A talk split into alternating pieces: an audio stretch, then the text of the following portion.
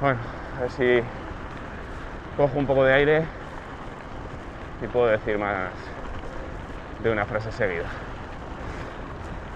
Eh, otro día más yendo al curro en bici. He estado unos días que no, que no he salido en bici. Me molestaba la garganta y la verdad que, que a ver, no estoy ahora mismo en un punto en el que tenga que arriesgar nada por salir en bici.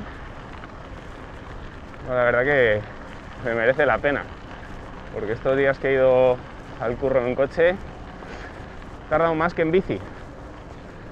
Trayecto de 20 kilómetros, tardar más en bici, tardar más en coche que en bici. O atascos de Madrid. Bueno, yo creo que han abierto ya las empresas los horarios habituales. Gente ya está volviendo del teletrabajo. Y claro, el tráfico cambia mucho, se aumenta pues exponencialmente. No sé cuánta gente habría haciendo teletrabajo, pero vamos,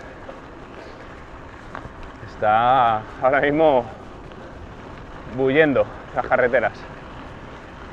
Así que estaba deseando poder coger la bici y aprovechar el trayecto y es que encima ahora sí que sí ahorro tiempo.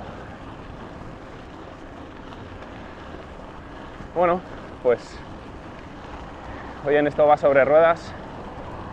Vamos a, a tratar un poco el deporte adaptado y bueno, pues esas personas que con otras capacidades que son capaces de, de superar retos increíbles y como los demás muchas veces nos tenemos que, que poner los retos nos los buscamos y estas personas son los superan día a día. Cualquier cosa sencilla que parezca, muchas veces una complicación y, y lo ven con todo con perspectiva y siempre hacia adelante. Y como el deporte también les, les ayuda. Así que bueno, esperemos que disfrutéis de esto va sobre ruedas.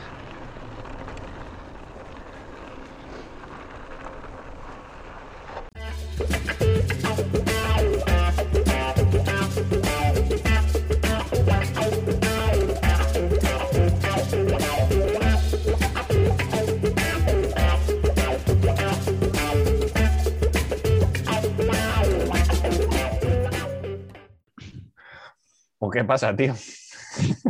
Hola, Alex, ¿qué tal? Nada, decimotercera vez que nos saludamos después de varios cortes. No pasa nada, ya Todo lo contaremos los intríngulis de cómo se graba esto. Cada vez que cada vez que grabamos tenemos que cortar todas las intervenciones de, de nuestros fans. Eso es.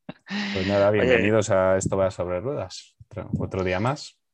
Otro día más. Lo único que echamos de menos a Leopoldo en, en tu intro. Sí, tío, le estoy, estoy un poco ahí haciéndome eh, despistado, ¿sabes? Le estoy evitando, entrenando en secreto y, y a ver si le pillo, tío. El próximo día que salga por la mañana le voy a pegar un, un palito. Vas a pegar un hachazo, ¿no? Bien, bien. Eso es. No, no estoy, estoy ahora mismo, si tiene 80 años, yo estoy a nivel de 85 todavía. Tengo que recuperar algún año todavía para Bueno, poder poco a poco. cogerle. Poco a poco. ¿Qué tenemos para hoy? Pues nada, hoy la verdad que es, mm, como quien dice, monotema, es eh, lo que hablamos, deporte adaptado. Y, y lo único que vamos a hacer eh, una pequeña introducción de actualidad para, para, bueno, para contar cosillas que han, que han pasado y luego ya nos metemos al lío. Perfecto. Pues de, de actualidad, principalmente el Campeonato de Europa de pista cubierta, ¿no? Que, que fue la semana pasada. Sí. O el fin anterior. Y, y que, joder, que estuvo bastante interesante, la verdad. Sí, estuvo muy chulo y la verdad que llevamos unas semanas muy buenas, ¿no? Que todas las semanas hay o Campeonato de España de pista cubierta, de cross y esta vez tocaba el de Europa de pista cubierta. Y muy interesante, la verdad. Cuatro días con finales prácticamente todos los días y bueno, cinco medallas que se llevó la delegación sí. española. Oh, la verdad que muy bien. A mí me, me ha llamado la atención un par de cosas por destacar. Eh, uno, que se extendió en el tiempo para cubrir los temas eh, de protocolos COVID y demás, que aún así pues van todos con, con test y tal, pero bueno, para poder atender a, todo, a todas las pruebas, lo que hicieron fue empezar el, el jueves, el campeonato, y, luego por otro lado, pues la buena actuación de, de España, ¿no? Otra vez, que en el atletismo siempre habíamos tenido buenas actuaciones, los últimos años estábamos ahí un poco más de capa caída. Y, joder, me quedo con las tres chicas en la final de, de 1500, que es histórico, que no se ha hecho nunca. Pues sí, un papel en semifinales todas buenísimo, ¿no? Y oye, luego en la final salieron a dar la cara desde el principio, no se escondieron y bueno, no pudieron rascar medalla al final, pero estuvieron en la lucha hasta el último momento. Sí, sí, entraron las tres en, en, puesto de finalista, ¿no? Lo único que yo creo que Águeda al final fue descalificada, ¿no? Sí, fue descalificada, un poco polémico, ¿no? Porque si, si, la gente ve la carrera, pues durante toda la carrera pues se vio que hubo muchos golpes, muchos codazos, eh, muchos empujones, ¿no? Y al final quizá la más perjudicada fue la que estaba por allí de paso y, yeah. y se vio más perjudicada. Pero bueno. No, pero lo y... que dice, la verdad que dieron la cara y, y estuvo chulísima la carrera. Sí, estuvo muy interesante, ¿no? Eh, esta Marta Pérez estuvo ahí en, en cuarta posición, consiguió sí, ganar sí. Esther Guerrero. Ya te digo. Que, que, oye, no fue una medalla, pero es algo que tiene ahí desde el Campeonato de España también clavado, ¿no? Esther Guerrero quizás se fue un poco decepcionada porque yo creo que esperaba medalla, venía muy fuerte y, yo creo que confiaba en sus opciones y de hecho, bueno, luego subió una foto, ¿no? Con toda la delegación pues apoyándola y demás, quizás fue la que se fue un poco así más decepcionada. Y Águeda, pues bueno, se vio en la final, era una chica que entraba por primera vez en, en una final y sí. a pesar de la descalificación, seguro que analizándolo fríamente, pues se fue una sensación muy positiva del seguro, campeonato. Seguro, Y luego también, pues eso, buenas actuaciones, un, oro, eh, o Jerusillos, que una carrera espectacular, o. Oh, brutal. Y fíjate que, eh, no sé, a mí me pasa, ¿eh? que no soy muy fan del 400 en pista cubierta. No me. Eso de que tengan que ganar la calle, ¿no? Creo que al final es una carrera totalmente distinta a la de al aire libre, que quizás es la prueba más diferente que veo entre pista cubierta y aire libre. Sí, porque Pero... hacen la estrategia del 800 con la, es. con la agonía que es el 400. Entonces, el 400. Claro, varía, es. varía mucho, claro. El que corre 400 en, por su calle y tal es eh, cada uno se gestiona la suya. Eso es. De esta manera, claro, es una, es una carrera mucho más estratégica pero van, van a la Mecagüen, van a, a, a, todo. Van a tope, pero además tienen un punto de estrategia, ¿no? De que como te hayas colocado mal en cuando hay que ganar la, la calle libre, uh -huh. eh, igual el último sprint te has quedado mal colocado y no le disputas. Claro. Yo creo que es la carrera ¿no? más diferente quizá frente, a la, frente al aire libre, ¿no? Sí, Pero sí. bueno, Escarusillo se lo controló de principio a fin, se puso adelante y fue capaz de aguantar el tirón de todos los que venían por detrás. Sí, sí, la verdad que la, los últimos 200 metros, o sea, parecía que, que le cogían, pero sí. luego se separaba, le volvían. Bueno, bueno, bueno. La verdad que Una carrera muy bonita y, bueno, y también un podio muy chulo, los dos holandeses que se celebraba allí, bien contentos, ¿eh? con la mano en el pecho, el himno español, el holandés. Sí, yo no me enteré muy bien por qué esa historia al final. No, yo creo que el, chavalín ese estaba súper emocionado, ya salió a la final que se le veía ahí, parecía morir green, tío. Y, luego en el podio que estaba que, casi le suelta un, un en la boca al que pilla, ¿sabes? O sea, estaba muy contento el tío y bueno, y también mostró respeto. Está, está muy bien, al final es, bonito que, la gente disfrute de, de su deporte y de sus resultados. Pues sí, la verdad es que sí. Y luego. Dime, dime, Te iba a comentar, ¿no? El tema del triple salto, que fue muy emocionante también, con Ana Peleteiro. Sí. Que iba cuarta hasta el último salto. y ahí donde mucha gente se viene abajo, como que por la presión, ¿no? Y que. Sí. Pues ella todo lo contrario, se vino arriba, sacó su mejor salto y, finalmente fue segunda. Y, las tres primeras se movieron en un centímetro, además. Ya, flipas, ¿eh? estuvo apretadísimo y, Ana Peledeiro consiguiendo el salto en el último intento. Sí, sí, sí, sí. Así estaba de contenta luego, claro. al final es, es que lo estás trabajando mucho. A mí no me gusta eso de que, de que te salga. Eh, a ver si me sale, no, las cosas las haces o, o no las haces. Lo de que te sale no estás, no estás haciendo un truco de magia ni, y aún así los trucos de magia, eh, los magos no dicen a ver si me sale, no, porque si voy a un escenario y digo a ver si me sale, no es que me habéis pillado el truco, pues no. Se trabaja para que salga, ¿no? Pues esto es lo mismo, no es a ver si me sale. Trabajas y haces las cosas para que, para que te salga. Pero sí que es cierto que luego, pues las circunstancias cada deportista las lleva de una manera. Y, y Ana yo creo que siempre ha sido una deportista que ha que ha demostrado como confianza en sí misma y demás, pero que en las competiciones, pues no en todas estaba saliendo eso eh, a la luz. Y bueno, últimamente poco a poco ha ido mejorando, ha tenido un pequeño valle y, joder, la verdad que esta medalla pues es un fruto del, del trabajo, que es una tía que está totalmente dedicada. Sí, sí fue, fue, muy, fue muy emocionante, ¿no? Porque nos estuvo ahí hasta el último momento. sí, muy chulo. Un campeonato chulísimo, la verdad. Y yo te quería comentar también, como estuvimos hablando el otro día de las clásicas, digo, voy a tirarle alguna vez alguna pullita del ciclismo para, no, para que no se me pierda por el camino. Y como el otro día estuvimos hablando de, de Matthew Van Der Poel, que, que bueno, que hizo un ataque, que le cogieron a falta de dos kilómetros y demás. Me acuerdo, me acuerdo. Lo primero que quería decir es que dije que era belga y no es belga, que es holandés. Ya directamente, nadie me lo ha dicho, pero como tú y yo somos los únicos que nos escuchamos, pues bueno, pues yo, yo me he escuchado y me, he enterado.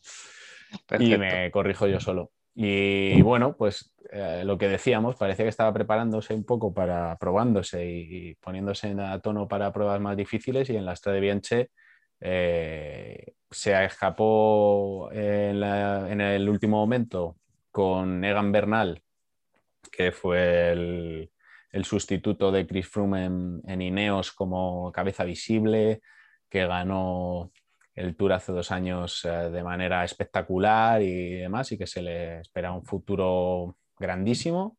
Con Julian Alaphilippe, que es el actual campeón del mundo, que es un tío que en este tipo de, de pruebas, de carreras duras, con mucha estrategia, eh, sabe jugar muy bien sus cartas y además es un tío muy rocoso. Y, estando los tres ahí en el último punto complicado de la, prueba, en el cual ya luego eh, son unos, unas cuantas curvas, pero que ya vas mucho más lanzado, en el último muro Van der Poel les metió un palo que según los datos ha movido más de, más de mil vatios eh, durante la cuesta, que no sé si duró 17 segundos o algo así, he leído.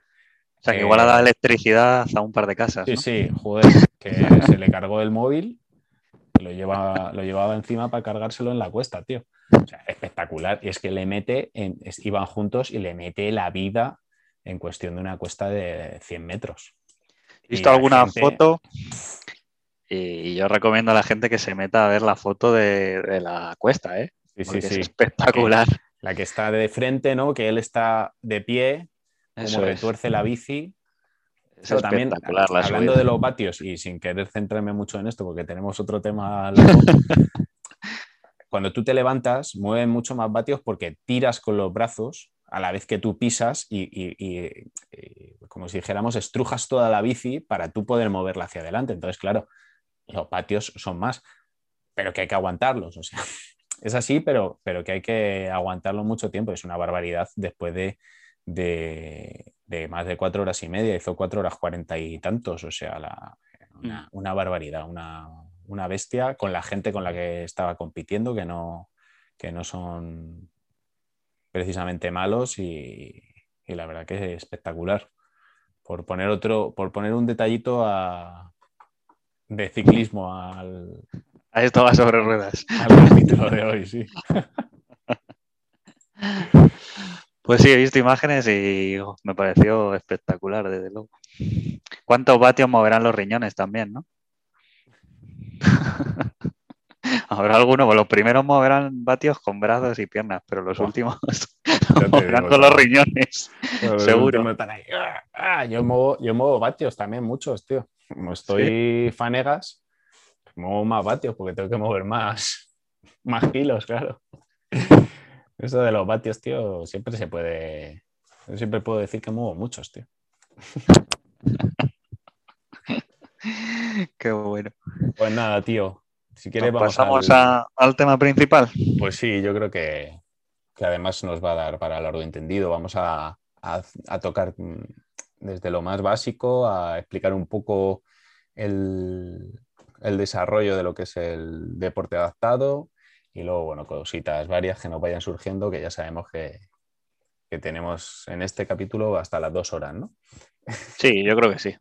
Que nos perdone si decimos algo que no corresponde o no es del todo exacto, sobre todo yo, que tengo más desconocimiento, tú todavía bueno, pero... lo controlas más, pero bueno.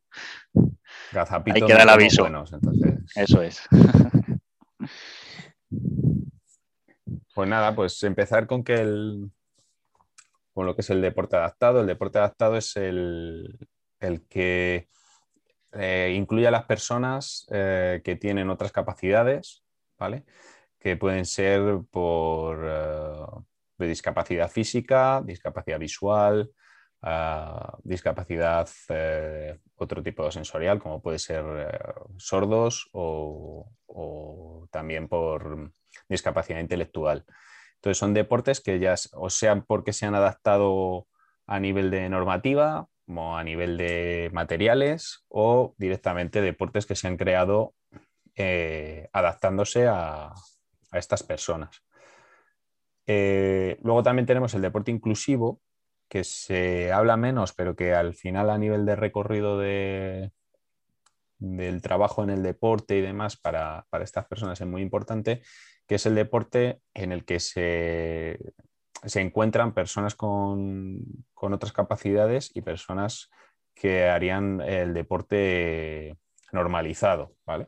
Entonces, bueno, pues es la forma de, introducir en el deporte también a, a estas personas que a veces pues eh, no encuentran su, lugar, pues porque pues, no en todos los eh, centros educativos o no en todos los barrios o no en todas las zonas pueden encontrar eh, cabida y, bueno, pues a través de los deportes inclusivos, que es buscar la manera de que esas personas puedan participar en cualquier deporte, ya sea en los colegios o ya sea en las escuelas deportivas, pues pueden introducirse en el deporte. Que parece algo evidente, pero que, no sucede tanto como pensamos y que es algo a mirar y a, trabajar. Yo, yo sí arranco, no paro. Sí, dale, yo te voy cortando con mis preguntas. ya me conoces, tío. Pues eh, y luego tendríamos eh, los deportes eh, paralímpicos, la diferencia que hay entre los deportes adaptados o inclusivos y los deportes paralímpicos es los que los deportes paralímpicos, al igual que en los olímpicos, hay unos deportes que son olímpicos y otros no, pero la gente como que conoce todos los deportes, es decir, tú conoces el, el windsurf y ni te preguntas si es olímpico o no es olímpico. Eh, en los deportes paralímpicos eh, no tenemos tanta cultura de esto y, muchas veces es lo que vemos en, la tele, en competición, y ya sabemos que todos los deportes que no son fútbol o baloncesto, pues los momentos que, en los que se ven en la tele son en los Juegos. Y, en los Juegos Paralímpicos mm, tenemos la peculiaridad que no solamente tenemos los deportes, es decir, pues tú tienes la natación, por ejemplo, adaptada, sino que encima tengo eh, cada una de las categorías de la natación y no todas entran. Es decir, tengo categorías físicas, categorías visuales, categorías eh, eh, mentales, intelectuales, perdón. Entonces, dentro de cada categoría, pues a lo mejor yo puedo estar nadando el 200 mariposa en, en, una categoría de físicos, mientras que en una categoría de visuales, pues no puedo nadar el 200 y nado el 100, ¿vale? No están todas las distancias en todas las categorías. Pues sí que tendremos mucha variedad de, categorías y dependiendo de la categoría en la que yo me encuentre, pues tiraré para una cosa y para otra. Incluso de un juego paralímpico a otro les cambian las categorías. Yo estoy preparando a lo mejor el, 100 mariposa y luego de repente me lo quitan y me ponen el 50 y el 200. Y entonces digo, vale, ¿para cuál tiro? ¿Para los dos? ¿Me voy a la corta porque me interesa el 50 y me saco el 100 libre? O en el caso de la natación, por ejemplo. Eh, en el caso del trialdón. ¿Por qué, esa, o sea, qué criterios siguen para de un año a otro? Si había 100, que el año, eh, dentro de cuatro años cambien a 50 o 200. A ver, hay deportes, dentro de los deportes, igual que los Juegos Olímpicos, esto pasa también en los Juegos Olímpicos, el número de deportes es fijo, más que el número de deportes, el número de deportistas es fijo. ¿Vale? Por impacto, por gastos, por, bueno, al final dentro de la política del Comité Olímpico Internacional, el número de deportistas es fijo. Por eso hay deportes que entran y otros tienen que salir para que esos deportes entren. ¿vale? Por ejemplo, el caso sonado del karate en los Juegos Olímpicos, que va a entrar en Tokio y sale en París, porque luego en París pues entra el skateboard y entran otros, otros deportes, el breakdance. Y entonces para que entren deportes tienen que salir otros, pero es por el número de deportistas. Vale. Pues esto pasa lo mismo. Eh, hay un número X de nadadores y no puede haber más nadadores. Es el número tope que va a haber. Entonces, ¿qué pasa? Que si toda la vida se está nadando el 100 mariposa, pues llega un momento en que también te dicen, oye, mira, es que yo con mi categoría, la gente de esta categoría nunca puede nadar el 200 mariposa. Y es muy curioso que en, unos Juegos Paralímpicos que son del deporte adaptado, que son para adaptarse, pues estemos siempre con las mismas categorías. Entonces sí que es cierto que hay veces que varían, hay otras que no varían, pero sí que hay distancias y, pruebas que, las van variando con el margen de unos Juegos Olímpicos a otros para que haya un poco cabida para todo el mundo. Tú a lo mejor llevas nadando el 100 mariposa siempre y, estás, y eres capaz de ir a los Juegos Paralímpicos, pero resulta que con el 200 serías capaz de ser medallista. Porque ah. luego en, mundiales y europeos sí que se hacen más distancias. Es en los Juegos Paralímpicos donde se acota ese tema, ¿sabes? Entonces, claro, si tú resulta que eres una persona de más, más de resistencia y, el, y del 100 al 200 ganas a mucha más gente, pues a lo mejor te llevas llevando los mundiales yo que sé cuántos años y nunca rascas chapa en, una Olimpiada. Entonces, por eso ese cambio, ¿vale? Y la limitación es por el número de, participantes que puede haber. Vale. Entonces, por ejemplo, en el, en triatlón, pues eh, hay categorías de, de físicos, que hay cuatro, de la 4 a, o sea, perdón, de la 2 a la 5, PTS2, PTS3, PTS4 y PTS5. La 2 es la más severa y la 5 la más leve. Hay visuales, que también hay tres categorías en el mismo orden de severidad. Y, eh, luego tendríamos la de silla de ruedas.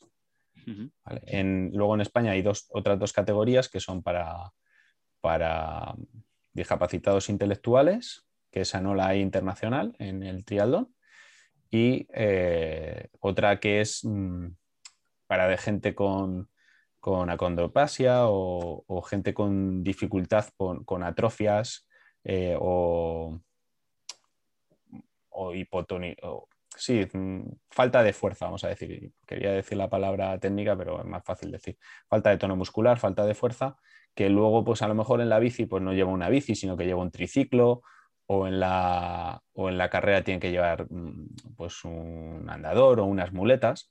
Y entonces eh, estas personas están en otra categoría. Las que no están, las que por ejemplo no andan con muletas por una cosa física, sino por una cosa eh, fisiológica o, falta de fuerza. Y esa categoría está en España incluida, pero no a nivel internacional. Entonces, De, estas, de estas categorías, por ejemplo, las físicas, pues eh, este año ha salido que en chicos compiten en las Olimpiadas PTS 5 y, y PTS 2, si no me confundo.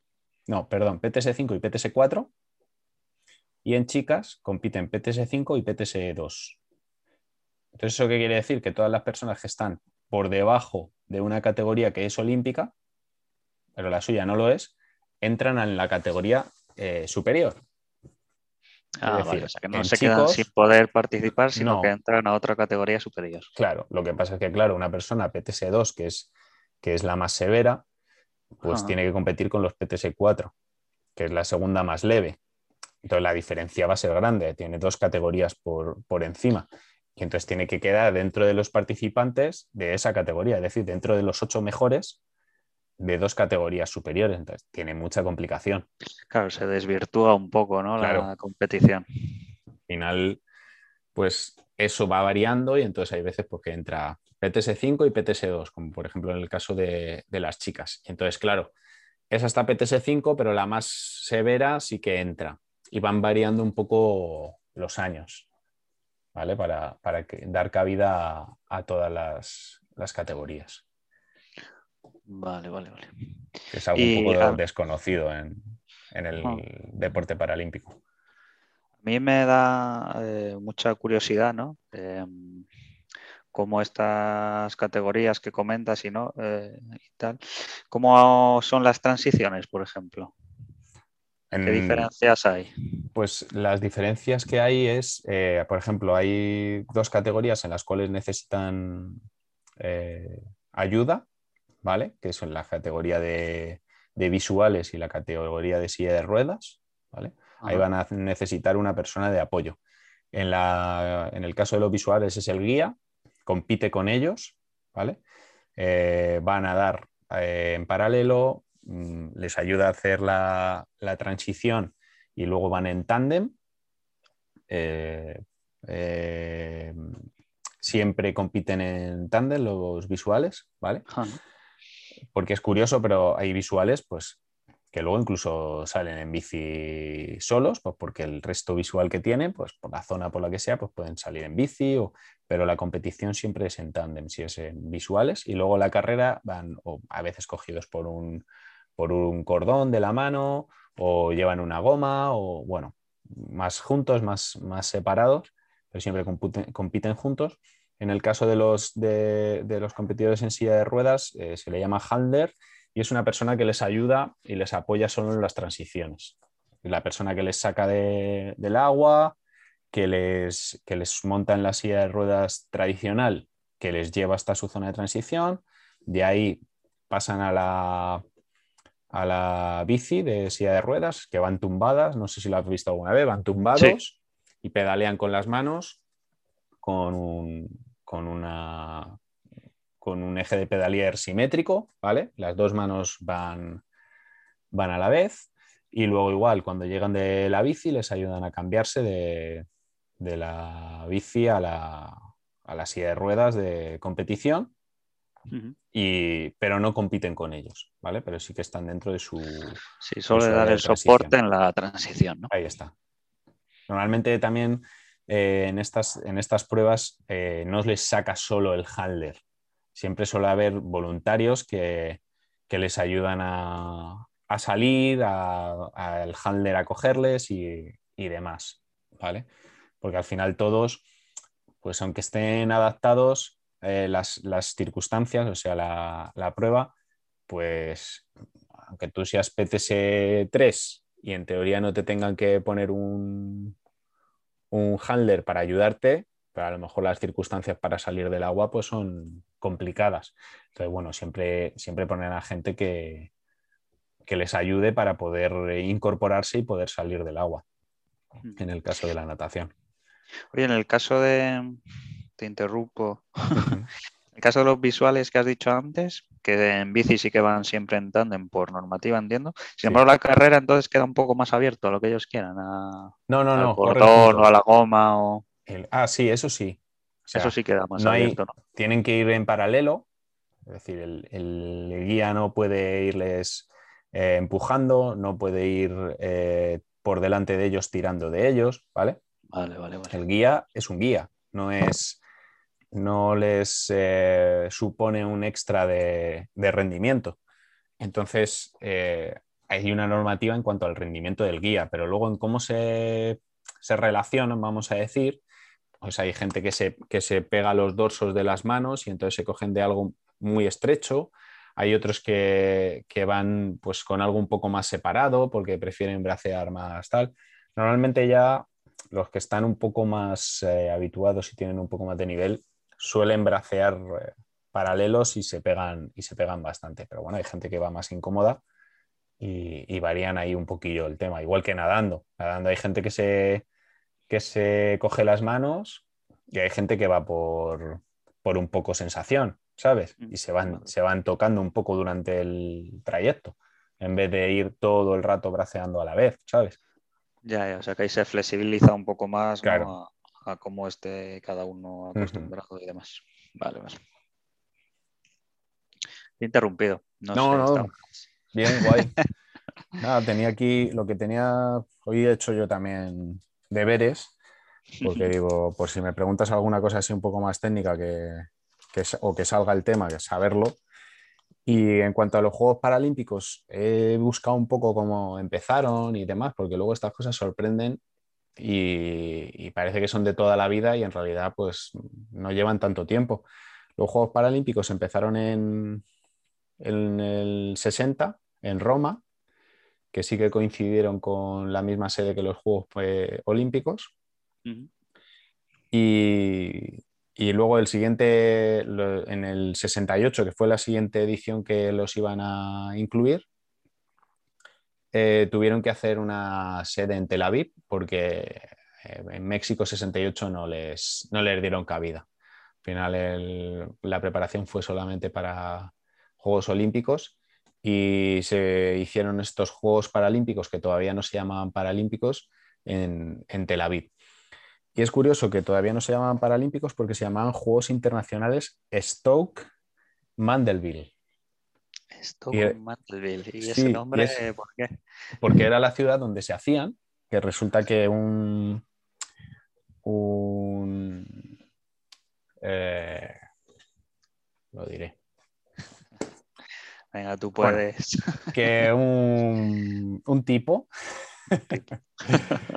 lo había, estaba, lo había pensado para veteranos, para veteranos de la Segunda Guerra Mundial, que tuvieran parálisis, ¿vale? que tuvieran eh, afectación de columna vertebral. Y entonces eh, se hacían en esta, en esta ciudad, en Stockman Delby, y, y, se llamaban así y pasaron a llamarse Juegos Internacionales de Stock Mandelville, aunque se celebraran en Roma o se celebraran en, en Tel Aviv y estaban dirigidos a, gente con parálisis porque eh, nació todo por, por, los veteranos. Por de, los veteranos de la Segunda Guerra, Mundial que tuvieron afectación en la columna. ¿eh? Ah, de hecho, el nombre de Paralímpicos eh, viene de la parálisis. De la parálisis. Sí, sí.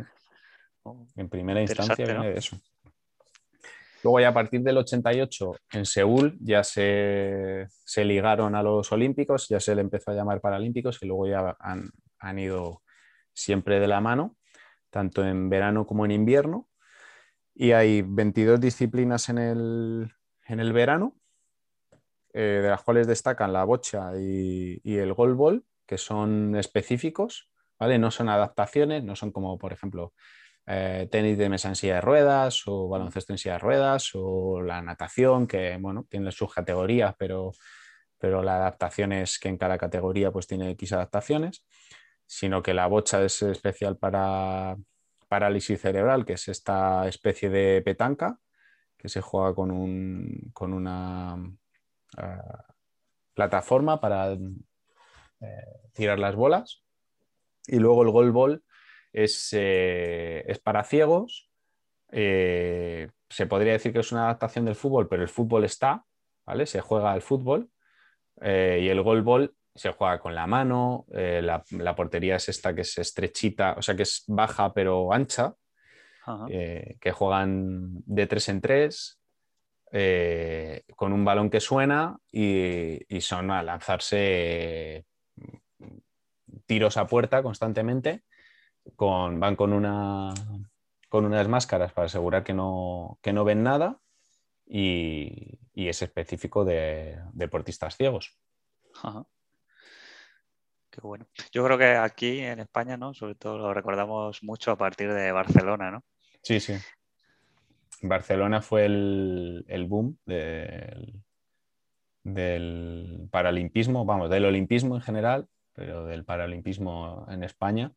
Y desde entonces hemos tenido buenas actuaciones. Sí que es cierto que ahora están saliendo programas precisamente porque de, a partir de Atlanta, Sydney, tal, empezó a bajar la cosa y hemos mm, llegado a unas cotas en las que como que no hay relevo, ¿vale? Pero sí que ahí fue un boom y durante los años 90, 2000, eh, en las Paralimpiadas teníamos grandes resultados.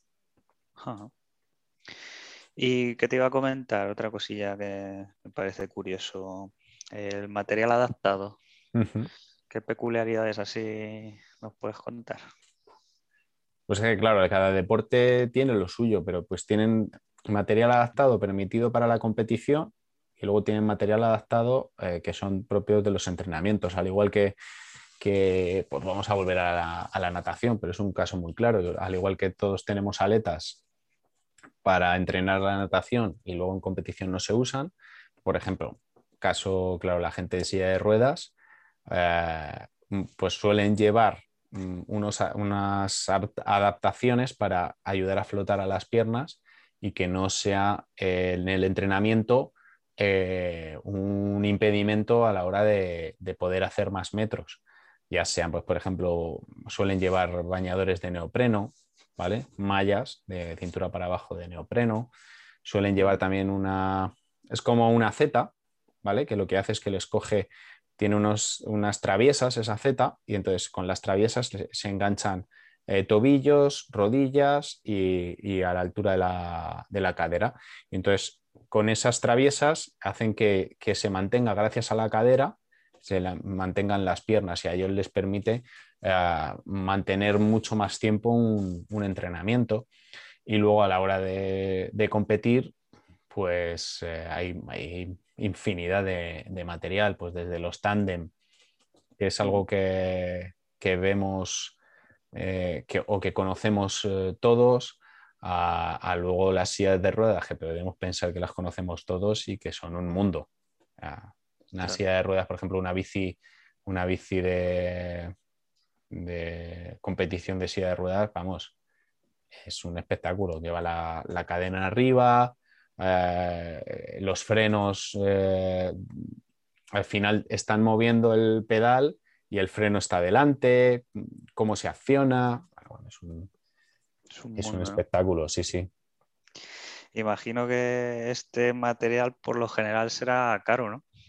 Sí, es una de las, de las grandes dificultades. Si ya de por sí, por ejemplo, en el triatlón, si ya de por sí el material es caro, no es un deporte barato, no es comprarte unas zapatillas y salir a correr, no es comprar un balón y con un balón jugamos 22. Eh, tienes que comprar una bici, tienes que poder moverla, esa bici, llevas casco, eh, bueno, lleva un gasto más grande, pues si encima le ponemos el, extra de ser para triatlón, pues necesitas una silla de ruedas de competir, una silla de ruedas de, bici, eh, tu silla de ruedas habitual, o por lo menos para moverte, ah, pues a lo mejor hay gente que no, no, tiene la necesidad de que en su coche ocupe muy poco, aunque pueda serlo cómodo y te lo vendan y demás, pero bueno, pues si tú no te mueves tanto o en tu coche no tiene la necesidad de que ocupe poco, pues bueno, cuando viajes no pasa nada. Pero claro, si tú tienes que llevar una silla de ruedas para correr, una para bici y tu silla de ruedas habitual, pues lo ideal es que ocupen lo mínimo cuando viajan las tres. Claro. Entonces, bueno, pues a eso le sumamos que tu, que tu, tu, silla de ruedas de cotidiana tiene que ser una silla de ruedas que ocupe muy poco también. O sea, es un extra para tu material. Eh, en los transportes, pues ya necesitan transportes que, que, que sean muy amplios para poder llevar todo. En los tándem, los tándem viajar, te voy poniendo cosas, pero a todos les pasa, pero viajar en avión con un tándem no es viajar en avión con una bici eh, tradicional. Es grande, eh, va a pesar más, Ah, no todo el mundo lo conoce, entonces te van a decir, es que esto, pero lo has facturado como esto, lo has o sea, poco a poco se va conociendo y luego en los aeropuertos, por supuesto, hay gente muy profesional que ve de todo, pero, pero bueno, pues tiene una dificultad extra, conseguir tándem, conseguir un tándem de competición, todas esas cosas son complicadas. No es material tan comercial ¿no? y tan demandado y... Claro y es difícil conseguirlo y una vez que lo consigues lo pagas, claro. Claro. Por lo general, por ejemplo, los tándem, gracias a la ONCE, gracias a la, a la, Federación de Ciclismo, que es una federación que lleva muchísimos años y tal, al final a través de asociaciones, a través de, de, de, clubes, tal, vas consiguiendo cosas, pero cuando ya te estás disputando para ser el mejor y quieres tenerlo mejor, eh, es muy complicado. ¿Y hay subvenciones especiales o becas que les ayuden con, la adquisición de material? Pues hombre, depende de, evidentemente depende del nivel. Es como con todo, cuando estás empezando, pues ahí tienes que ver un poco qué subvenciones tienes tú, qué, de tu comunidad y tal, y ahí, pues como todos los deportistas, pues tienen sus dificultades. Si quieres, a lo mejor tienen más dificultades que los demás, porque bueno, pues tú si quieres te apuntas y si no, no te apuntas, y en cambio pues una persona en silla de ruedas pues eh, tiene muchos más hándicaps para llevar a, llegar a un campeonato de España simplemente. ¿vale? Y tú a lo mejor lo ves como algo, pues bueno, pues voy y ya está. Y ellos pues tienen que haber conseguido todo el material para poder competir, eh, tienen que poder desplazarlo hasta allí, bueno, tienen muchos hándicaps pero cuando ya tienes un, nivel, eh, a nivel, por ejemplo, paralímpico, pues tienen becas como las becas ADO, son un poco inferiores, pero, tienen becas también eh, para los ciclos olímpicos. Y estas becas pues van referidas a resultados que hayas conseguido, tanto en el podio como hasta finalista. Luego se van revisando con los resultados de campeonatos de Europa y campeonatos del mundo. Y eh, con esas becas pagan eh, a entrenadores también, que tienen una beca para los entrenadores y también tienen beca para los guías o los handlers. Es decir, que ahí un poco pues, tienen cubierto una parte muy importante de la parte personal y luego ya van saliendo becas y subvenciones para materiales. ¿Vale? Por ejemplo, en la Federación eh, española de triatlón ahora ha salido, vamos, española, porque hemos empezado con ellos, ha salido el programa Promesas, eh, que ya llevan muchos años trabajando con el Comité Paralímpico, por ejemplo, en ciclismo o en atletismo, en natación y demás. Y, son programas que lo que hacen es intentar que desde la base vamos a apoyar, ¿vale? Entonces, puede ser que sea a través de dejarles material, por ejemplo, nosotros en el caso de, de la mujer hay una hay eh, una fundación que es la Fundación Universo Mujer, eh, que, con la que trabajamos y, que se sacan becas para mujeres, pues por ejemplo en el caso de las paratriatletas se ha sacado para, para, paralímpicas y para, para triatletas del programa Promesas. Entonces, bueno, se van sacando cosillas y luego en las comunidades eh, autónomas pues van sacando también algunas eh, ayudas para poder hacer frente a los gastos, pero es complicado, es complicado. Ya, ya. Pues muy interesante, la verdad. Yo creo que algún día seguro que puedes convencer a alguien para que echarle aquí un ratillo con nosotros. Pues estaría chulo, la verdad. La verdad que estaría guapo ver a ver qué, qué cosas nos, nos pueden contar desde su, su perspectiva, porque a mí una de las cosas que más, que más me ha impactado, porque a lo mejor no lo piensas, es que realmente es eh, una faceta del deporte eh, en la que la perspectiva individual es muy diferente. Cuando tú ya de por sí en cualquier deporte es muy diferente porque a lo mejor vienes de familias diferentes o has tenido más facilidad o más dificultad a la hora del talento o de, bueno, por lo que sea, pues cuando una persona, la diferencia entre haber nacido con ello o haber sido a través de un accidente, por ejemplo, pues la perspectiva cambia muchísimo. ¿En qué momento ha sido el accidente? La perspectiva cambia muchísimo. Eh, que, si es, por ejemplo, una enfermedad y es eh, degenerativa, también la perspectiva cambia muchísimo, porque esto va avanzando, tú vas haciendo deporte, pero la enfermedad también y te puede afectar de maneras diferentes. Y cómo, cómo son capaces de, de, sobreponerse y de seguir adelante y de hacer mm, cualquier cosa eh, con una facilidad y con una sencillez que, que, la verdad que a veces abruma, a veces eh, te, te, quedas y dices, joder, macho, y yo quejándome de esto, quejándome de lo otro, y no nos damos cuenta. Si sí, no, tiene una capacidad de adaptación brutal. Uh -huh. Bueno, pues si quieres te cuento un poquillo lo que he estado viendo yo así de trail. Vale. He estado mirando de vale. trail específico, ¿no? Sí, he visto un poquillo a ver qué cosas existían, ¿no? Y, y tal, porque es verdad que pues en las carreras que yo he hecho, salvo una vez, eh, no he visto ningún caso, ¿no? Entonces he estado buscando un poquillo a ver qué encontraba y la verdad que es un mundo interesante. He visto algo que no conocía, que tiene un nombre muy raro y que voy a pronunciar mal seguro, ¿vale? que se llama Joelet. Esto supongo que viene del francés, Joelet, que debe ser, yo creo que debe ser francés. ¿Vale? Y es una, es una silla con una sola rueda, ¿vale? Para personas con movilidad reducida. Uh -huh. Es una silla que quizá recuerda un poco a, para que la gente se haga una idea así visual, a los tuk-tuk estos eh, ah, sí. de China, sí, sí. ¿no? pero llevaría una persona adelante y otra persona detrás. Y lleva solo una rueda que va justo donde iría, eh, digamos, el jinete. Ajá. ¿vale? Eh, la persona que va detrás lleva unos frenos, unos frenos de disco, ¿vale? Y, y algunas eh, sillas también tienen la capacidad de, de, regular la altura, ¿no? Vale, me ha parecido, la verdad que muy curioso y no, no, lo había, no lo había visto nunca.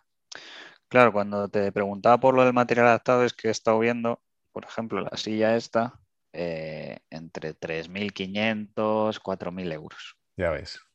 Claro, Entonces, es que... claro eh, acceder a una silla de estas, sobre todo ¿no? gente amateur, claro, claro. Es, dificilísimo.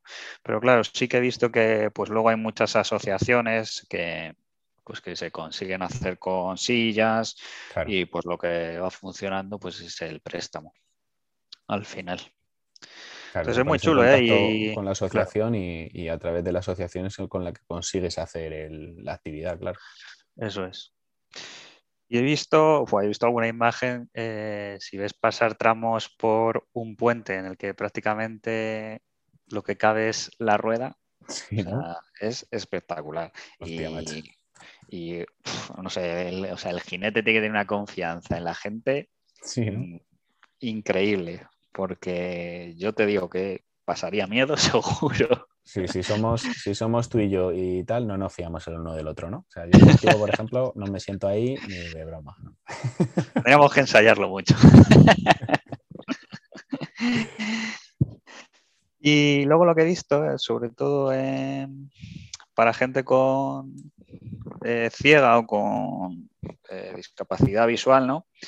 Es lo que llaman barra direccional. Y esto sí que lo he visto una vez solo. ¿Y me parece muy curioso. Es una barra, ¿vale? De unos dos metros y medio o tres metros, en la que van tres personas. Va un guía adelante, un guía detrás y la persona con problemas visuales en el medio. Entonces lo que van haciendo un poco es a través de esa barra, pues que él note cuándo tiene que girar, eh, por Sí, sí, dónde le guían el- la trayectoria que tiene que tomar, ¿no?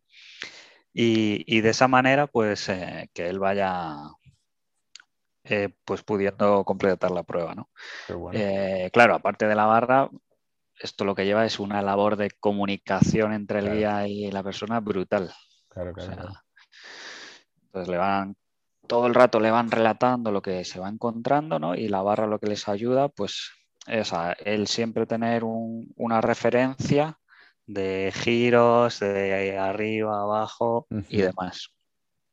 Sí, claro, porque eh, claro, en el esquí van a saco, le van todo el rato cantando que van con unos, con unos cascos y con un micro y demás, pero, pero claro, como si dijéramos, es todo como más llano, vamos a decir, o sea, van para abajo, Claro. hay, hay desniveles, hay giros muy rápidos, pero no hay de repente un acantilado o una roca que, Eso es, que es. claro.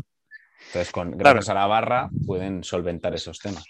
Una prueba de ruta, pues al final, pues le tienes que ir guiando, indicando, pero digamos el terreno es más o menos regular. Pero aquí puedes pasar por una zona de terreno más suelto, Claro. eh, encontrarte una zona un poco más revirada. Sí que es verdad que se intentan buscar circuitos ¿no? un poco más eh, adaptados. Pero aún así, eh, la variedad que te puedes encontrar en una carrera de trail es tremenda. Entonces Claro. requiere una comunicación eh, muy fluida. Y al final, pues lo que consiguen es también el tema de la barra, ¿no? Pues tener ahí un soporte en todo momento que, que les dé confianza. Claro. Y luego he visto una, una cosa muy chula ahí buscando, que yo creo que lo están desarrollando ahora. En la Universidad Carlos III están desarrollando un sistema que lo que pretenden es guiar a través de sonidos en 3D. Que con el Ostras. móvil eh, tú establezcas la ruta que quieres hacer y a través de un sistema de satélites y unos cascos que no van al oído, sino que van, eh, no, no me va a salir el nombre. Sí, a la cóclea, ¿no? O Eh, sí, unos implantes cocleares. pues te van dando señales y, y te van guiando. Ostras. Debe ser algo bastante nuevo y que están desarrollando, pero parece muy chulo. Tiene Qué muy buena pinta. Sí, la verdad que al final hablamos del deporte, pero bueno, en este caso de- del trail es directamente la montaña. O sea, es poder ir a la montaña, el senderismo, el, Mm, Sí, el sí, sí. disfrutar de una ruta y el poder acercar eso a, a cualquier persona. No tiene por qué ser una carrera o una competición. No, Y- es simplemente el hecho de hacer una ruta, sí. Claro, Eso joder, es. es, eh, es algo básico, ¿no? Para que pueda hacer todo el mundo y que esté accesible, buscar la accesibilidad.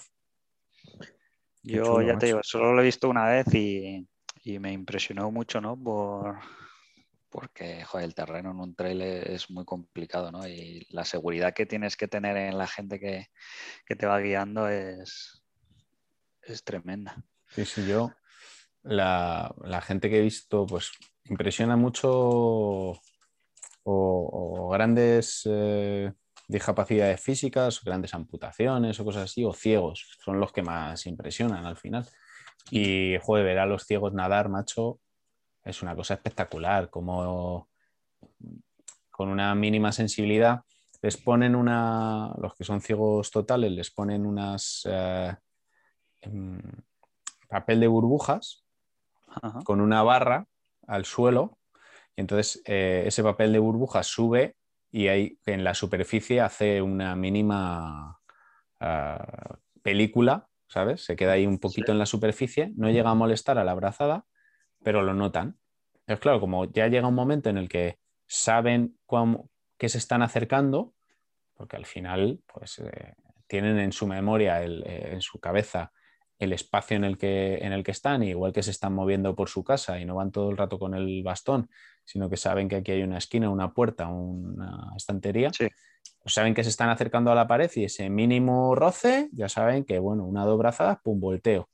Entonces te quedas, te quedas loco, digo, yo a veces me quedo corto, a veces me como la pared y tal, y, tienen una capacidad igual en, la, en las carreras, en, los eh, triatlones, como van ahí en, corriendo, eh, por ejemplo en la bici y en el esquí, que también tengo amigos que son guías de esquí, me dicen que, bueno, que a veces como no ven el, por dónde se están tirando, te exigen más a nivel de velocidad porque no tienen ese pequeño miedo de lo que les viene encima, ¿sabes? Y a veces había que tirarles para, para, atrás de, oye, oye, que nos estamos, que nos estamos pasando.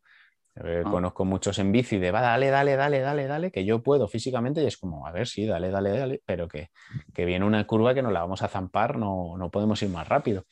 Igual en el esquí se están comiendo al guía porque bajan más rápido y, oye, oye, tranquilo que, que ahora vienen cuatro, cuatro curvas enlazadas y, y, nos las vamos a comer porque vamos a saco, o sea, es espectacular. Sí, sí. Hay una cosa que no he comentado de, de la Joelet, es que tenía ganas de decirlo otra vez. Yo me lo he apuntado para decirlo también luego. Claro que en las, eh, las subidas más pronunciadas, ¿no? Eh, igual a las dos personas no son suficientes para, subir. Entonces, eh, muchas veces no van dos personas, sino que van hasta grupos de cuatro personas. Ajá dos personas, bueno, la que va adelante, la que va atrás, igual dos personas que mediante otros medios, pues con, cuerdas o lo que sea, van también tirando en las zonas más, complicadas. Claro, claro. Claro, al final la estructura, porque eso será tocho, ¿no? sí, sí, eso es grande. Claro. La estructura ya de por sí pesa, más, más estar eh, tú aunque estés tirando de algo, ya no estás corriendo con la misma o andando con la misma eh, fluidez, pues al final necesitas, si encima está complicada la cosa, más ayuda. Eso es. he visto que hay en algunas pruebas ¿no? que han salido pues que exigen un mínimo de, guías y de acompañantes por eso, porque igual si no son tres personas, eh, no tiras. Claro, claro, claro. Tiras. Entonces se requiere en muchos casos un mínimo de guías. También he visto en algunas pruebas que me parecía interesante la forma de puntuar y de equiparar, ¿no? Pues hacen como unos baremos de peso de la persona, eh, tal, no sé qué, establecen un sistema de puntuación para ver luego quién es el, ganador y demás. Ah, sí, ostras. Sí, sí. O sea, le meten ahí peso como en la alterofilia, ¿no? Para ver si tiene ahí un déficit de pues sí, para ver si están moviendo más vatios, ¿no? Que es lo importante. Al final acabamos en los vatios. pues sí. Qué bueno, tío. Y oye, una. ¿Con esto ya has terminado con, con Joelet? Sí, sí, ya he dicho Joelet 5 veces por lo menos. Eh, una cosa que me ha surgido, tío. ¿Tú qué deporte piensas que, que yo que sé, que no has visto nunca y que, y que te sorprendería verlo adaptado? una pregunta, ¿eh? Yo estoy ahí mirando y tal, y viendo, y viendo cosas en los Paralímpicos y viendo los, deportes que se hacen, que, tal, que, alguno te puede sorprender y, pensando en, las nuevas disciplinas que entran, pues tío, me ha flipado eh, la escalada adaptada. Mm. Que seguro que la hacen, seguro. Sí, sí, sí, yo he visto algunos vídeos. Yo he visto vídeos porque, bueno, ya sabes que me, gusta bastante la escalada y, es impresionante. Es impresionante verle subir. Sí, ¿no? Tú ya lo has visto. Sí, sí, sí. Sí que he visto muchos vídeos y, sería un, vamos, un deporte súper interesante que, que se le diera más visibilidad porque... Claro, igual que entra, que entra en las Olimpiadas, joder, debería entrar en las Paralimpiadas también, tío. O sea, Pues sí. Yo lo, lo veo claro, o sea, es un deporte que es totalmente accesible a... O sea, si ya de por sí en sí la escalada es eh, buscar la, eh, la inaccesibilidad, hacerla accesible. O sea, cuanto más complicado sea, cuanto más lejos sea, cuanto más arriba, Pues, y realmente no estamos todos... eh, o sea, yo no estoy adaptado a eso, a subirme a donde se sube. Y en cambio hay personas pues, que tienen una discapacidad, pues tienen una amputación o incluso ciegos, que dicen, ¿por dónde? Tú dime por dónde tengo que tocar o, o si me dices que hay una vía, ya la encuentro yo. Y se- seguro que se buscarían la vida y que serían es buenísimos. verdad que, que, eh, ciegos no he visto. Eh, sería interesante. No sé cómo. Oye, yo seguro que a nivel, a nivel velocidad, por ejemplo, tío. O sea, las, las pruebas estas de escalada rápida que hacen en Sí. Boulder o cosas de estas, pues es- sería espectacular porque al final lo tienen en su cabeza, lo ensayan durante días. Aquí tengo este agarre, aquí tengo este otro agarre y tal. Pues a lo mejor puedes hacer adaptaciones porque ya que no lo ven, que, que se puedan subir a algo para tocarlos todas las, los agarres antes y que los analicen y luego ya hacer las pruebas. Mm. Pues esas competiciones en las que llegan de aquí a aquí, tocan y tienen que pegar un salto de dos metros y no sé qué, seguro que, que personas eh, ciegas se lo podrían hacer la estructura del esquema en la cabeza, tío, y, y llegar allí y decir, bueno, esta persona eh, es ciega, pero mira, flipa lo que va a hacer ahora mismo. Pa, pa, pa, pa, Sí, pa, pa. sí, sí. Y seguro, tío, seguro que lo haría. Sí, con ese manejo que tienen del espacio, ¿no? Que lo tienen Claro, tío. muy dominado en su cabeza. Y luego la sensibilidad que tienen, o sea, al final eh, el, el toquecito que tienen en, en los otros eh, sentidos para poder eh, adaptarse, pues si ya de por sí eh, los escaladores tienen esa sensibilidad extra, pues una persona ciega seguro que, que lo desarrolla más. Pues sí, se verían muchas estrategias diferentes, además, de cómo resolver cada uno ¿no? la vía y sería muy curioso. Claro, Muy curioso, sí. No lo había pensado, estaría guapo. pero muy Pues sí, yo es que me ha surgido eso, tío. Igual que, que no sé, que otros deportes como pueden ser las, las, eh, la piragua de aguas eh, rápidas o cosas así, que ahí a lo mejor pues, eh, pues no sé, mm, por ejemplo, ciegos serían en, en parejas y irían detrás como si fuera un tándem, me imagino, pero, pero amputados, pues la, la dificultad que tiene el moverte en las aguas rápidas, seguro que gente con un, pues, seguro que gente con un brazo o que, que seguro que se pueden mover de una manera que, que- que nos sorprendería a todos, tío, nos dejaría la boca Sí. abierta, Nos sorprendería seguro. seguro, tío. O sea. No sé, ¿se te ocurre así algún otro? Estoy pensando, pero no. no sé, yo lo de la escalada lo, lo, lo vi, vamos, al momento, porque por ejemplo en el skateboard que entra en, en París, yo pues conozco gente sin, sin piernas que hace trucos en la tabla en un skatepark, o ciegos, ciegos que van con el bastón, se tiran y, y se tiran en, un- en un skatepark y hacen... Sí, O gente en silla de ruedas, tío. Gente en silla de ruedas que hacen unas locuras en un skatepark Mm. que flipas. O sea, Sí, lo, de, lo del skate con eh, con el bastón sí he visto y es la verdad que es también para que la gente lo vea porque es flipante. es, Es que de repente, es tremendo. típico vídeo, tío, de, de Vans, de Volcom, de Sí. tal, que, que salen por una plaza patinando y, y viene uno con un bastón Sí, por, sí, una, por en medio de una plaza. Claro, la gente se queda y dice, ¿pero dónde va este con el bastón? Y patinando. Y pa, y se pone a hacer trucos. Pero bueno, es espectacular, tío. Es una locura, macho. Pues sí, hay que, que visibilizarlo, ¿no? Porque al final hay muchas cosas que, que no somos conscientes de ellas, pero que, joder, es que cuando la ves como esto, lo de la escalada o lo del skateboard, es que es impresionante. Y que, y que además, que yo creo que, que lo que hablábamos el otro día, estamos en un momento en el que eh, hacemos visibilizar, eh, perdón, hacemos visibles eh, los retos, intentamos buscarnos el más allá, el dónde está el límite, el no sé qué. Y, y tenemos, hay personas que, que ya parece que, que ya les hemos puesto el límite. Hmm, los demás es como que, ya vivimos en una normalidad, en un tal, y es como que todo lo tienes en la mano y no eres consciente de que, bueno, pues una persona que, que pues con, con acondroplasia, una persona eh, de talla pequeña, pues que no llega tan fácil en el supermercado a conseguir algo y tú, pues eh, eso lo obvias totalmente porque en tu día a día pues no, aparece. Y en cambio nos buscamos los retos de a ver si puedo estar 24 horas eh, corriendo o a ver si mm. puedo hacer 365 maratones en un año. O... Y, y, claro, esta gente es, bueno, pues yo a ver si puedo hacer un senderismo porque dentro de mi circunstancia necesito cuatro personas que me lleven porque esto... Y, no se echan atrás, todo lo contrario.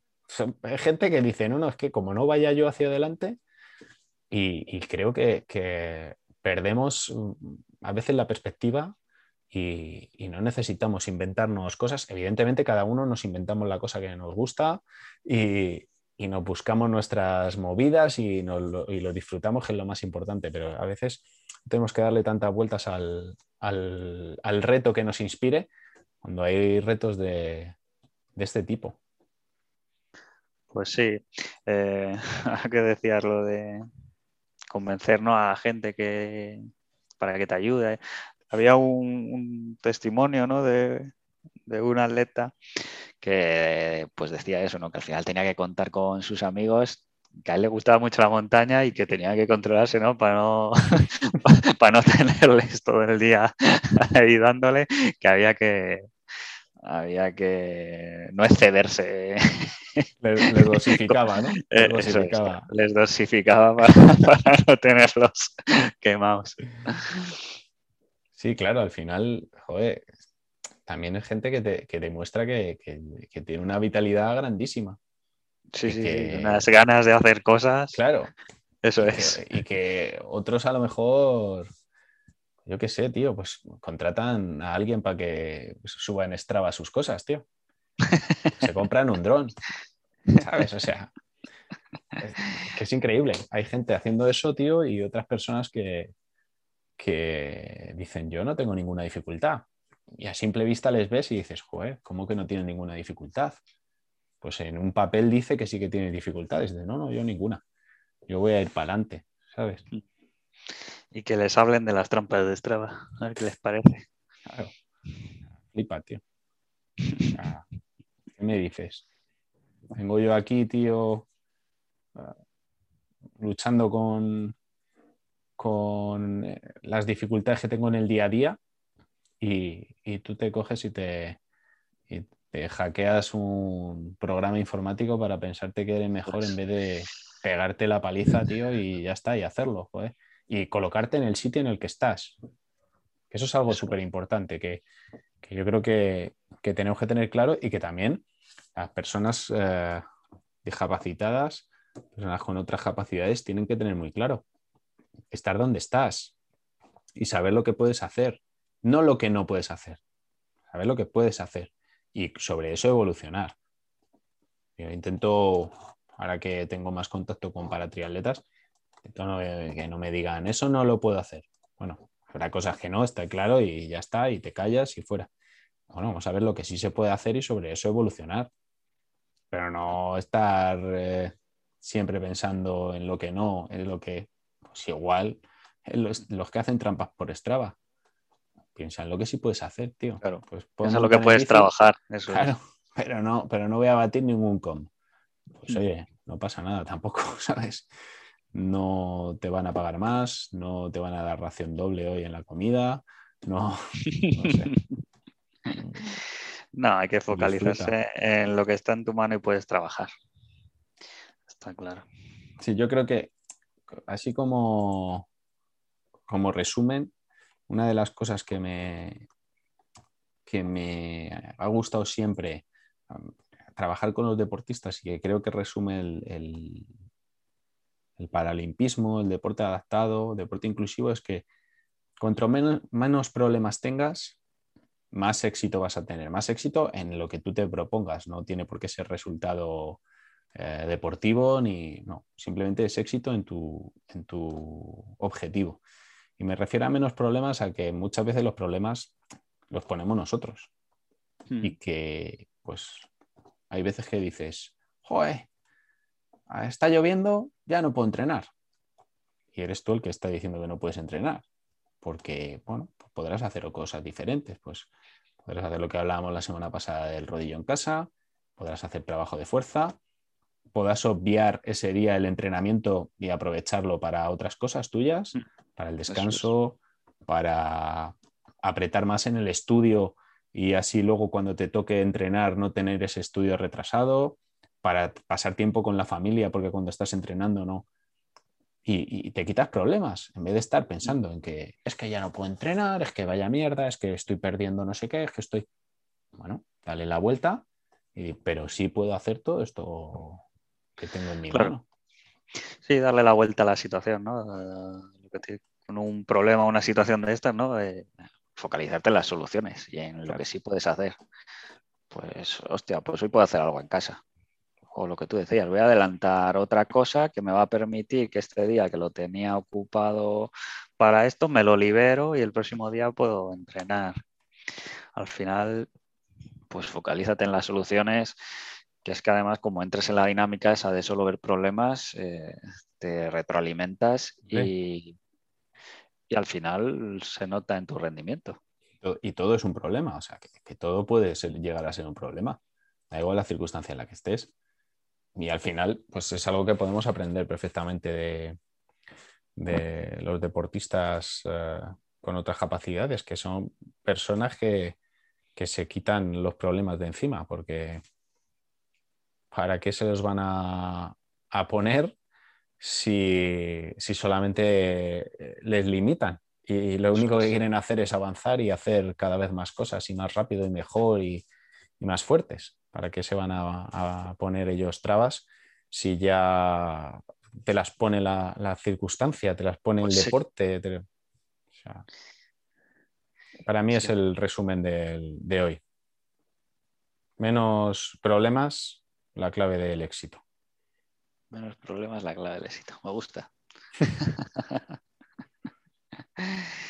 pues muy guay. Pues nada, tío. Pues ¿Nos soy... queda algo por ahí en el tintero o qué? Yo, de lo que tenía aquí preparado, yo creo que no, tío.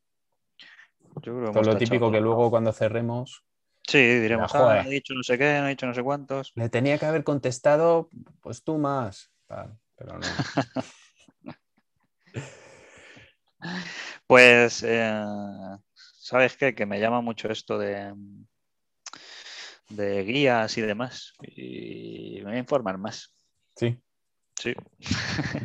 no, está guay, tío. interesante. Vamos, vamos aprendiendo cosas, tío, con, con esto y, y también vamos sacando nosotros motivación para, para hacer Sí. cosas a nivel deportivo, a nivel aprender, a nivel proyectos futuros. Bueno, Pues sí, pues esperamos que, que al resto de gente que lo escucha también le esté Sí, le parezca interesante. ayudando, Y le- sí. Y le despierte ahí también cosillas. Eh, ah, mira, me acabo de acordar de una cosa. en, eh, ¿en qué podcast fue? En el segundo, ¿no? Yo creo que hablamos del trail de la Fabada, que estaban parados. Luego en el... No, nos saltamos uno y en el siguiente dijimos que estaban activos. Sí. Pues fíjate si están activos, que en dos días han agotado los dorsales de la primera carrera. O sea que- O sea, o sea que ya que me salvo, ¿no? O sea que de esta me salvo. Que ya me han quitado la plaza. Cachis. O sea, que el que tuviese en mente apuntarse al trail de la fabada, que se vaya olvidando Que vaya al siguiente, ¿no? y vaya al siguiente, que es el del cocido, directamente. del cocido, que se vayan al del cocido directamente. Que la Sí, fabada. Se ve que hay Bueno. ganas de carreras, ¿eh? Sí, la verdad que es, un, es una tónica, macho. Nosotros en las, las tomas de tiempos, que sabes que, que yo he estado muchos años con, con eso y que este año em, las hemos implantado para los paratriatletas en el programa de promesas paralímpicas y les hemos dado mucha fuerza y demás, está habiendo récord en todas las participaciones. Y es que, claro, no hay nada. Los Claro. chavales en las escuelas no están, no están haciendo, no están compitiendo. Entonces, claro, les pones una, una toma de tiempos y han ido a muerte. Como locos, ¿no? Ha habido récord en, en todas y, y la verdad que es una alegría, por un lado, porque podemos darle salida a la gente que pueda hacer cosas, pues eso, igual que el trialón de la fabada, o sea, que perdón, que el trail de la fabada, que al final pues es una prueba eh, pequeña que nos gustaba que saliera porque que siguiera adelante, pero bueno, al final y que se ve recompensada porque cierra inscripciones y que la gente se ve recompensada que puede participar en, cosas. La verdad que es una alegría, macho. Pues sí, la verdad que para las organizaciones es un puntazo, ¿no? Que la gente le devuelva esa aceptación y, esas ganas de, correr. Sí, al final dependemos los unos de los otros. A ver también si se acuerdan algunas organizaciones y se dan cuenta de que dependen también de los deportistas y no se ponen tan prohibitivas, algunas, pero, pero sí, sí, que al final hay que premiar a, este tipo de organizaciones que nos cuidan. Pues sí. Y te dejo otra cosilla para sembrarlo ahí, para que la gente se... Arribes, ocultos. Ah, joder. Ya, ya veremos, ¿no? ¿Qué pasa con eso? A ver qué pasa. Ahí está, ¿eh? Ya comentaremos, ya comentaremos. Ahí está, Arribes Ocultos, macho. Arribes Ocultos. que lo busque, que lo busque la gente, ¿no? Que lo busque. A ver qué es, tío. ya daremos noticias. pues nada, cerramos. Sí, yo creo que sí, que ha quedado bastante bien, que yo creo que es un tema que nos podríamos extender mucho más, pero yo creo que hemos tocado lo, lo principal y, que bueno, que podemos ir también tratando en estos temas de actualidad algunas cosas de, deporte adaptado y, comentarlo y ya que decimos que queremos que tenga visibilidad, pues bueno, no, sé, no somos periodistas ni somos tal, pero bueno, siempre igual que buscamos de otros deportes, vamos a darle un poco de visibilidad a esto también. Pues sí. Pues nada, tío, que... Bueno. Muchas gracias. A ti. Y esto va sobre ruedas. Esto va sobre ruedas. un abrazo. Hasta luego.